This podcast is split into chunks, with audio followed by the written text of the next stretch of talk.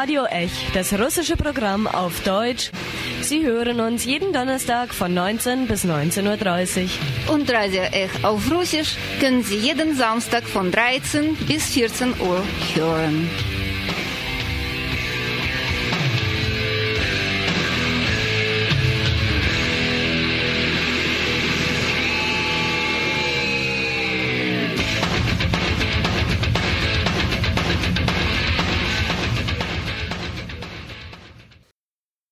Guten Abend, liebe Radiohörerinnen und Radiohörer. Ich begrüße Sie zur ersten Sendung von Radio Ech in diesem Jahr.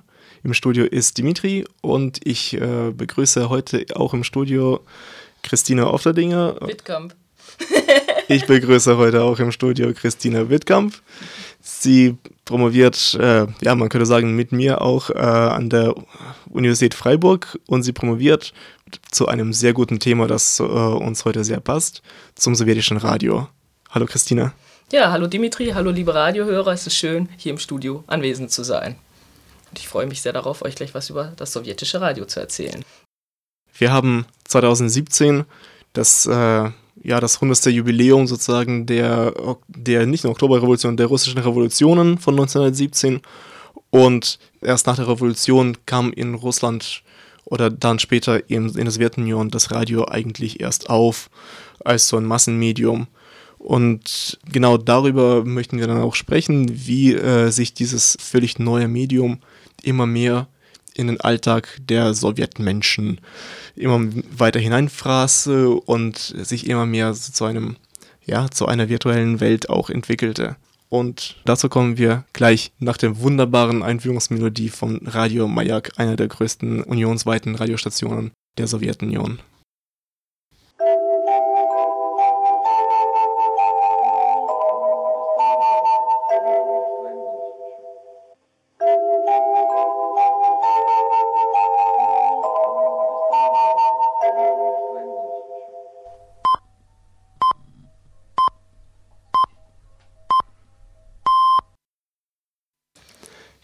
Süße Melodie, wirklich. Man, man hört eigentlich schon fast schon diese Ästhetik der 60er, 50er, 70er, weiß nicht, weiß nicht, Jahre. Einfach ungefähr so, wie man sich äh, als so spätsowjetisches Kind äh, quasi die gute, alte, heile Welt äh, vorstellt. Fangen wir mal an, wann ist eigentlich überhaupt das Radio in der Sowjetunion oder in Russland entstanden? Wer steckt da alles dahinter? Mm, das Radio in der Sowjetunion, ähm, ja, die Entwicklung ist eigentlich vergleichbar mit den USA, mit Westeuropa auch. Ähm, erste Nutzungen von Radio gab es zu Zeiten des Ersten Weltkrieges, natürlich so kriegstechnisch bedingt als äh, Kommunikationsmedium zwischen Generalen, Generalstaben. Und eine zivile Nutzung entstand eigentlich erst so zu Beginn der 20er Jahre, also ähnlich wie in Westeuropa, USA ja auch dass dann im Prinzip entdeckt wurde, okay, man kann das aus diesem militärischen Zweck auch herauslösen und zivil eben auch nutzen.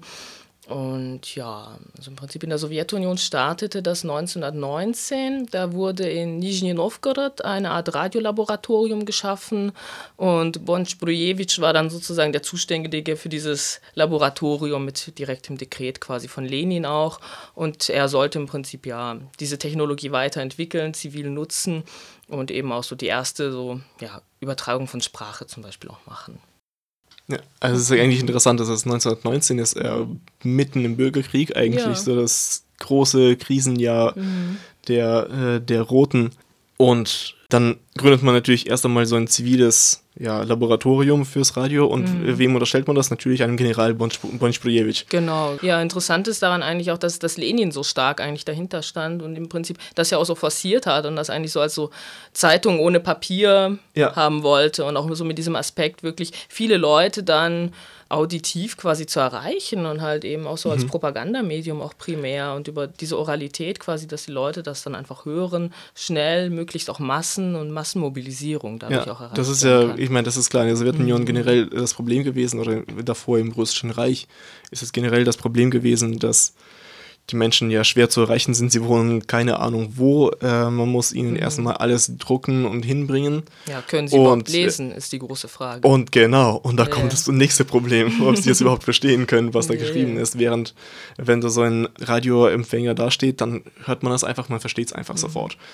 Ja, und was dann halt einfach wichtig war, ist dann so ein bisschen, es gab dann 21, 22 zum Beispiel die erste wirklich Übertragung von einer Radiosendung, von einem Konzert, teilweise erste Live-Konzerte.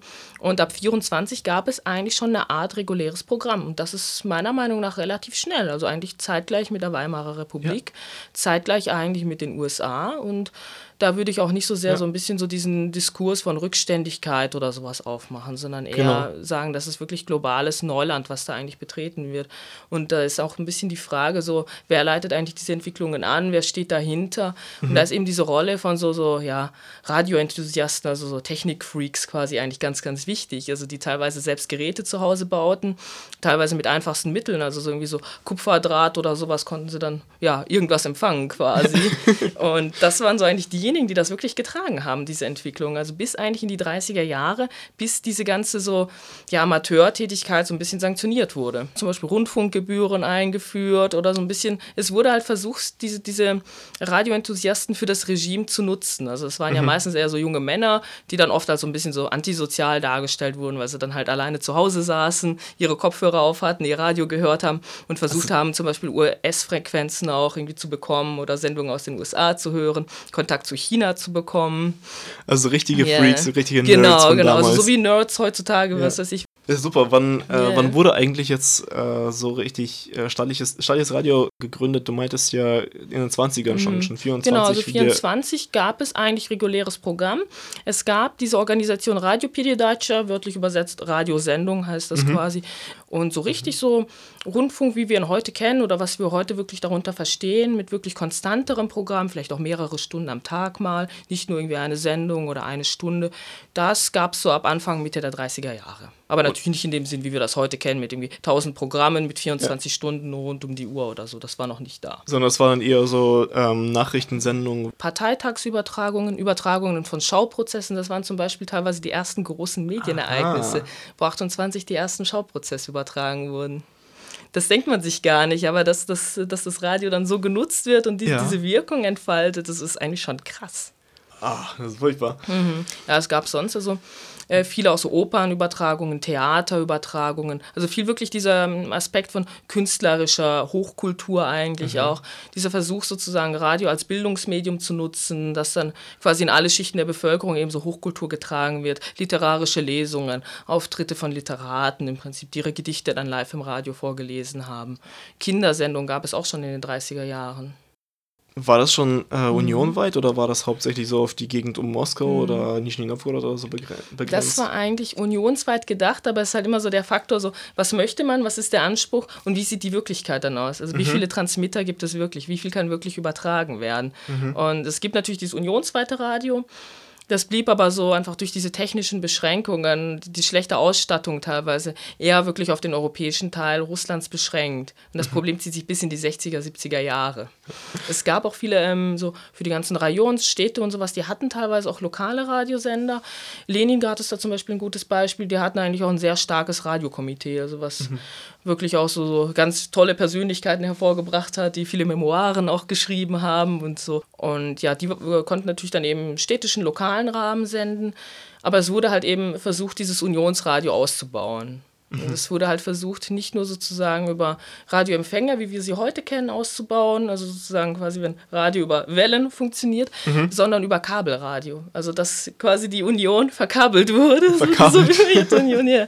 Und das ist dann so ein bisschen so dieser Effekt ist, so Mitte der 30er Jahre hatte im Prinzip eigentlich jede Kommunalka, jede Wohnung eigentlich so, so eine, ja, Radio Deutschka, Radio Tarielka dann an der mhm. Wand hängen und nur in der Küche meistens dann eben dieses Radiokabel. Genau, dass man eigentlich nur anschalten musste. Genau, und, äh, das Ton regulieren, genau. aber manchmal nicht mal wirklich an- oder ausschalten. So. Genau. Wir haben von dieser Verkabelung ja. eigentlich bis zum Unionsende nicht vollkommen abgelassen.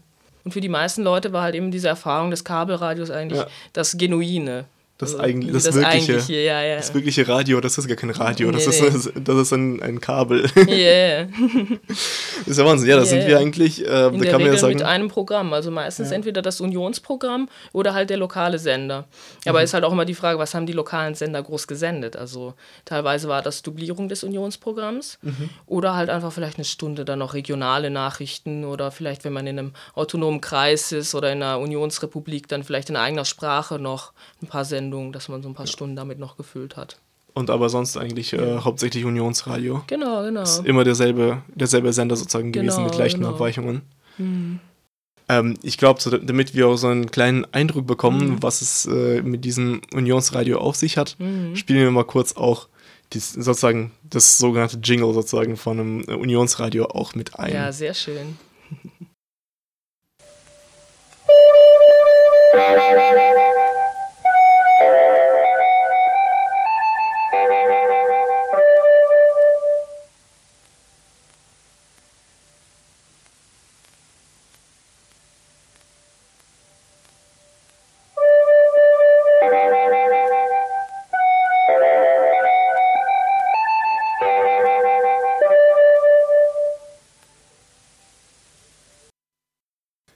diese Melodie, äh, die dürfte einigen Zuhörern, äh, die sich mit Russland besser auskennen, natürlich irgendwie bekannt vorkommen. Nicht nur, weil, weil sie sich vielleicht auch mit dem russischen Radio auskennen, sondern weil es dieses berühmte Lied ist, Sharaka strana radnaya, also mhm. breit und groß ist mein Land, ja, das Land, in dem ich mhm. geboren bin.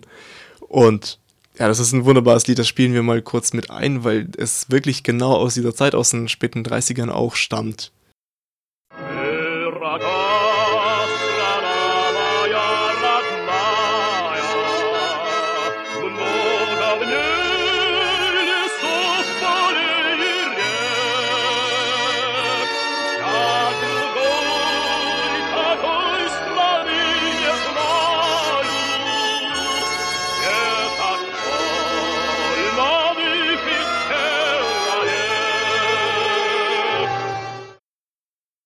Also sie haben gemerkt, das ist genau diese Melodie und vor allem ist es diese ähm, so eine richtige Opernsänger-Stimme und auch die Art, wie er singt, wie die Mu- Musik gespielt wird. Das ist halt genau, was du äh, vorhin meintest, auch nicht dieser Bildungsauftrag, äh, gerade Opern, Konzerten und so, Konzerte und so weiter zu übertragen, also möglichst Hochkultur. Aber das ist aber ganz am Rande. Ähm, es blieb ja weiterhin, das Radio wurde ja auch gerne gehört. Also es ist jetzt nicht so, dass sich Menschen dagegen geweigert hätten. Das, Es ist ja auch schon. schwierig, dem- sich dem zu verweigern, wenn du zum Beispiel viele öffentliche Lautsprecher hast und Radio eigentlich dann an jedem öffentlichen Platz auch ertönt oder du das in deiner Kommunalka vielleicht auch nicht unbedingt ausmachen kannst. Und ja, aber ich meine, wenn ich so dran denke, meine, meine Großeltern, die Mhm. hatten ja auch so etwas und die hätten das auch äh, ganz einfach ausstöpseln können oder halt gar Mhm. nicht erst aufhängen äh, müssen. Nö, es blieb da. Es musste Ja. auch da sein. Ne? Das, ist, man, das gehört ja irgendwie rund dazu. um die Uhr. Das ist ja auch so der Faktor. Es Ja. wurde ja nie irgendwie ausgemacht oder nie zum Beispiel nur für eine spezielle Sendung angemacht. Also gerade in späterer Zeit, wo wirklich rund um die Uhr Programm gemacht wird. Sondern es war bei den Leuten eigentlich auch so eine Art Nebenbeihören vor allem. Wenn das in der Küche hing, dann hast du nebenher gekocht oder gegessen, vielleicht mal ein nettes Lied mitgehört, Ja. bisschen Nachrichten gehört, aber es ist eher so dieser Faktor dieses Nebenbei-Mediums eigentlich, Ja. das nicht per se eine Beschäftigung ist, sondern eher so nebenbei, neben anderen Beschäftigungen läuft. Ja, das Radio, das äh, Mhm. blieb ja, das war dann auch in den 40er Jahren, also während des ähm, Zweiten Weltkriegs natürlich sehr, sehr wichtig. Äh, in der Sowjet ehemaligen Sowjetunion, da kennt man natürlich diese Aufnahmen vom äh, Radiosprecher Levitan, dem legendären Radiosprecher, der dann die Ansagen äh, gemacht hat über den Übergr Überfall des Nazi-Deutschlands auf die Sowjetunion und dann später natürlich auch die Meldung über die Niederlage, über die Kapitulation Deutschlands äh, gegenüber den Alliierten. Das alles passierte im Radio, das alles äh, nahmen die Menschen tatsächlich über dieses Radio letztlich auch wahr. Und ich glaube, deswegen war auch die Stimme von Levitan, von diesem einen Radiosprecher, auch tatsächlich so eine legendäre, legendäre Stimme, die letztlich quasi in die Geschichtsbücher auch mit einging. Diese Aufnahmen, die gibt es dann tatsächlich auch später noch. Äh, auch heute noch findet man sie dann auch äh, auf YouTube oder sonst woanders. Die liegen letztlich zur freien Verfügung. Allerdings, wie du gerade jetzt vor der Sendung zu mir gemeint hast, das sind keine echten Aufnahmen. Nee, nee. Das sind nicht Aufnahmen von Levitan, wie er wirklich live im Zweiten Weltkrieg quasi gesprochen hat, wo er im Prinzip ja mit seinem Radiostudio ins Hinterland verlegt wurde. Ja, aber sozusagen, da die Technik damals noch nicht so weit fortgeschritten war, dass man dieses Gesprochene aufnehmen konnte, gab es natürlich später keine Aufzeichnungen. Und Levitan musste dann alles in den 60er Jahren nachsprechen. Es wurde dann eine Riesenkampagne gestartet, wo er dann diese ganzen Frontmeldungen quasi nachgesprochen hat, um das Ganze dann auf Tonband zu fixieren, quasi für die Nachwelt. In dieser generellen, was die 60er, 70er Jahre anfängt, diese generelle Fixierung des Zweiten Weltkriegs, diese Kanonisierung dieser ganz, ganz spezifischen Erinnerungskultur. Und Levitan ist davon eigentlich ein ganz, ganz fester Bestandteil, der wirklich so im Nachhinein so darauf so, so kodiert wird, was vielleicht mit der Realität gar nicht so viel zu tun hat. Ja. Weil die Leute konnten im Zweiten Weltkrieg teilweise gar nicht so viel Radio hören auch. Das wird immer so im Nachhinein gesagt, ja, das war das Medium des Zweiten Weltkrieges. Und das war so, die Leute haben darüber Informationen wahrgenommen. Die Leute haben dar darüber vor allem halt eher Emotionen wahrgenommen. Das war eher wirklich eine emotionale Funktion des Radios. Es gab so eine Sendung, Briefe an die Front hieß die. Und dort haben halt Frontangehörige oder sozusagen Familien im Hinterland eben Briefe halt hingeschrieben, so an ihre entsprechenden Familienangehörigen, die dann eben an dieses Radiokomitee gingen. Und diese Briefe wurden vorgelesen. Also das Radio war dann eher Mittler quasi.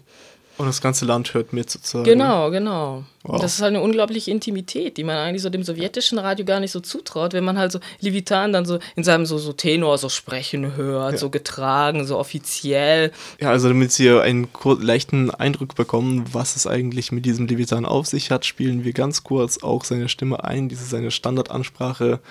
Achtung, Achtung, hier spricht Moskau. Внимание! Говорит Москва. Говорит Москва.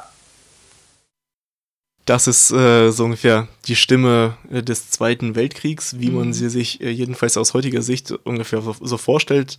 Wie wir jetzt wissen, tja, ähm, so ganz war, äh, war dem nicht so.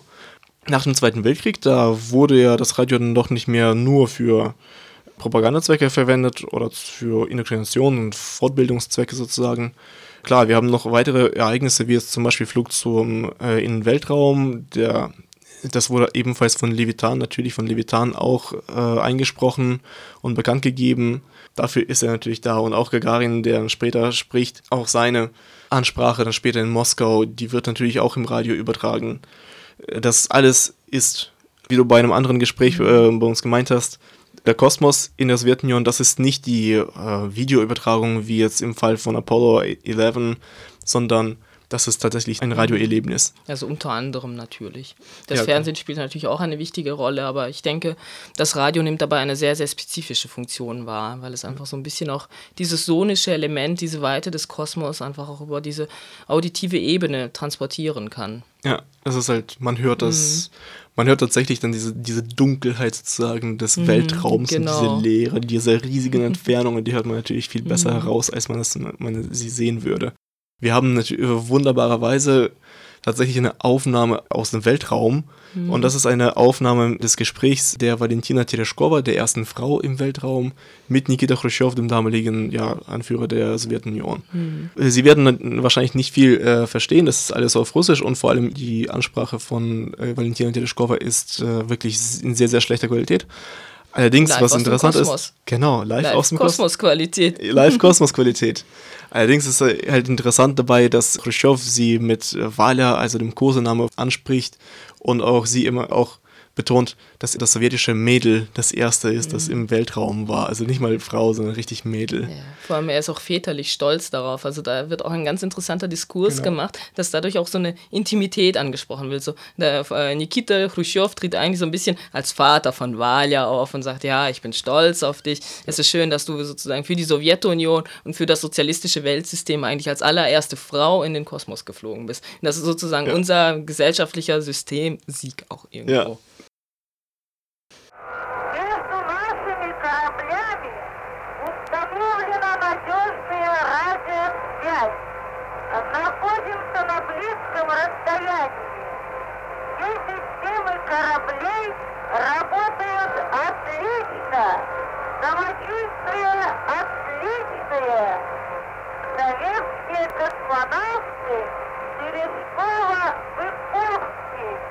Я вас очень хорошо э, слышал. Вас называют Чайка. Вы мне разрешите вас называть просто Валя, Валентина.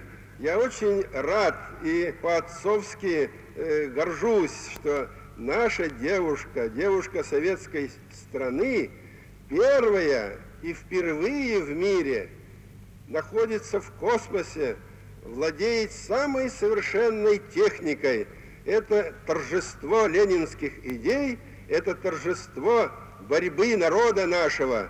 И мы горды за успехи, горды за вас, гордимся, что вы так хорошо прославляете наш народ, нашу родину, нашу партию, наши идеи.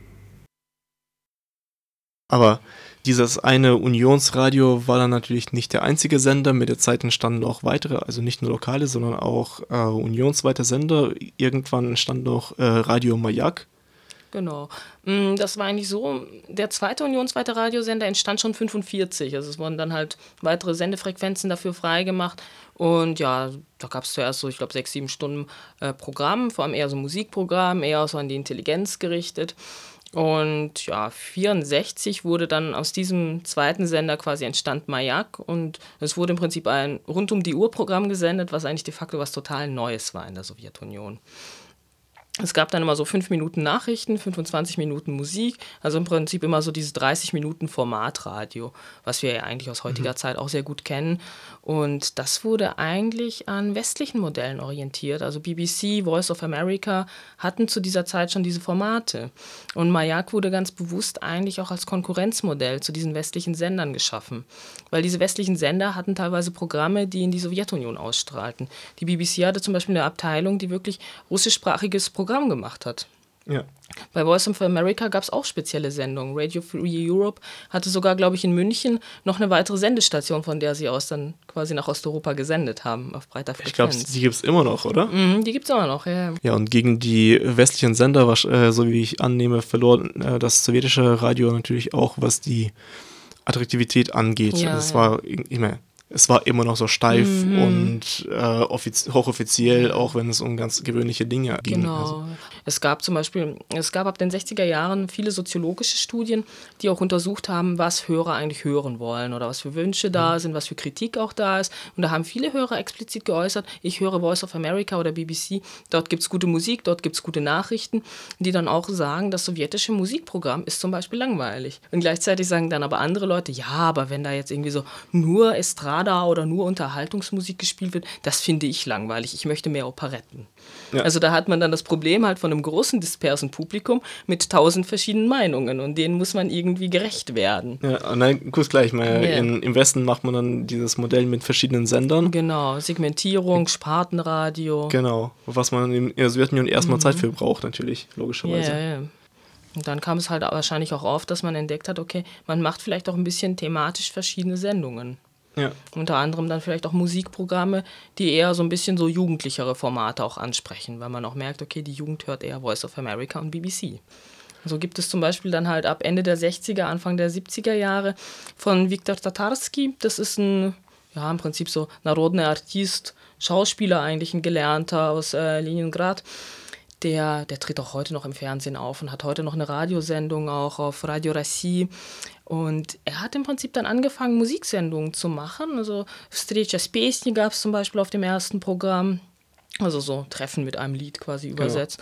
Genau. Und auf Majak gab es dann Zapischitie na wasche Magnetophone. Also nehmt das auf eure Magnetophone, Tonbänder auf. Das ist ja wirklich das Wahnsinnige, ist wirklich, yeah. dass er halt die Menschen mhm. dazu aufrief, wirklich nehmen genau. sie auf. Also wie wenn man heute sagen würde, ja, downloadet das oder so, oder zieht euch das irgendwie. Genau, oder halt, ja, ja das ist, ähm, verstößt einfach gegen alle GEMA-Regulatorien. Oder da merken wir auch, dass da ein neues Verständnis auch von Musik und von Musikaneignung aufkommt. Dass man merkt, okay, mit technologischem Fortschritt, wenn man Tonbänder hat und sich vielleicht als Jugendlicher auch endlich mal so ein Tonbandgerät leisten kann, das ist ja auch immer ein Faktor, dass man dann merkt, okay, ich kann mir meine Lieblingslieder selbst irgendwie aufnehmen, zusammenstellen, dann immer wieder so anhören, wie ich möchte, wo ich möchte, wann ich möchte, mit wem ich möchte. Ja. Wir hören ganz kurz, wie, ähm, wie dieser Tatarski dann tatsächlich klang. Wir, merken dann sofort, dass das klingt auch viel näher, viel menschlicher, viel einfacher, viel sympathischer, kann man schon sagen. Сейчас вы услышите одну из самых популярных английских песен 70-го года, песню «Пусть так будет». Четверо рабочих парней, ставших 8 лет назад звездами эстрады, сильно с тех пор изменились. Они выступают против войны и фашизма, против американской агрессии во Вьетнаме. Они отказались выступить в российской Южной Африке и в Южных Штатах Соединенных Штатов Америки. Они высмеивали в своих песнях порядки доброй старой Англии, Песня «Пусть так будет» — последняя запись, сделанная ныне уже несуществующим ансамблем. Ее написали Джон Леннон и Поль Маккартни, авторы почти всех песен квартета. Поет ее Поль Маккартни. Tatarski spricht hier davon, dass äh, er stellt erstmal natürlich die Beatles vor, Es geht tatsächlich darum, dass Beatles eine der erfolgreichsten Bands in England äh, aus der Zeit ist. Und er äh, stellt sie interessanterweise als Kids aus dem Arbeitermilieu vor. Und die natürlich dann später gegen die äh, wie ist es eigentlich, gegen die Ordnung des alten Englands England, genau äh, rebellieren und das dann auslachen, sozusagen in ihren Liedern. Mhm. Und das ist mhm. wirklich schön. Und natürlich, ähm, das Lied, das dann später gespielt wird, ist dann Let, Let It Be. Man merkt natürlich, er muss, er muss wahrscheinlich diese Einleitung geben, damit es auch ideologisch akzeptabel wird. Genau. Eigentlich geht es ihm darum, gute Musik zu spielen. Genau, genau. Eine Musik, die eigentlich in, äh, in der Sowjetunion zu, zu, der Zeit ja, nein, nicht wirklich erhältlich mhm. ist. Die muss man ja tatsächlich erst einmal irgendwie reinschmuggeln ins Land. Die kriegt man ja nicht überall. Mhm. Aber trotzdem hören es alle. Alle mögen mhm. das. Und man denkt heute so mhm. immer über dieses, diese Musik über Radio BBC oder Radio America, mhm. äh, Voice of America und so weiter, dass man darüber eigentlich so immer mehr zum Dissidenten wurde nee. und ähm, aber nee, eigentlich gar nicht. Es ging mhm. tatsächlich nur um die Musik und die Musik war einfach gut zu, äh, zu der mhm. Zeit. Und ich habe mich eigentlich immer gefragt, woher hatten eigentlich diese treuen Sowjetbürger überhaupt Zugang zu dieser Musik, die eigentlich verboten war? Und ja, es lief einfach im Radio tatsächlich eine, Melodie, äh, eine Musik. bestimmten die, Beschränkungen natürlich. Genau. Also es lief nicht alles und nicht irgendwie rund um die Uhr. Ja. Also Tatarski, das war dann für die Jugendlichen auch so das mediale Highlight der Woche. Wenn man wusste, okay, Samstagabends kommt seine Sendung oder Samstagmittags, dann hat man geguckt, habe ich mein Tonband bereitgestellt, habe ich meine Schulhausaufgaben fertig, komme ich rechtzeitig aus der Schule heim, dass ich da die Sendung hören kann ja. und aufnehmen kann. Also es ist wirklich so, so ein mediales Ereignis. Und das sagen auch viele so im Nachhinein, wenn man sich so Erinnerungen durchliest von Hörern. Es gibt zum Beispiel auch heute noch ganze Internet Internetblogs, wo die Leute äh, ihre Erinnerungen zu der Sendung sammeln und MP3s von damals mitgeschnittenen Tonbandaufnahmen im Prinzip so digital remastern quasi und online stellen, so auch für andere Hörer und quasi diese Sendung so im Nachhinein kompilieren eigentlich. Wunderbar. Damit ist unsere Sendung auch äh, so ziemlich sicher zu Ende. Ja. Die Zeit ist ja auch nicht unendlich. Mhm. Ich bedanke mich nochmal bei, bei, dir, Christina, dass du äh, zu uns gekommen ja, bist. Ja, sehr gerne. Vielen Dank für diese schöne Möglichkeit, so im Radio über Radio zu reden. Im Radio über Radio, ganz genau. Und äh, zum Ausklang spielen wir nochmal natürlich die angesagte, das angesagte Lied Let It Be von den Beatles was auch ein ganz netter äh, Einstieg letztlich zum Zusammenbruch der Sowjetunion und zum neuen 2000, Jahr 2017. Auf Wiederhören. Ja, Bis zum nächsten Mal.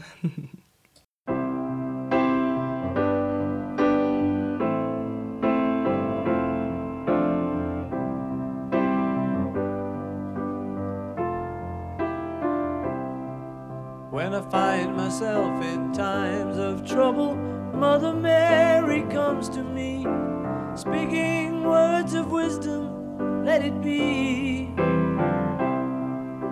And in my hour of darkness, she is standing right in front of me, speaking words of wisdom, let it be.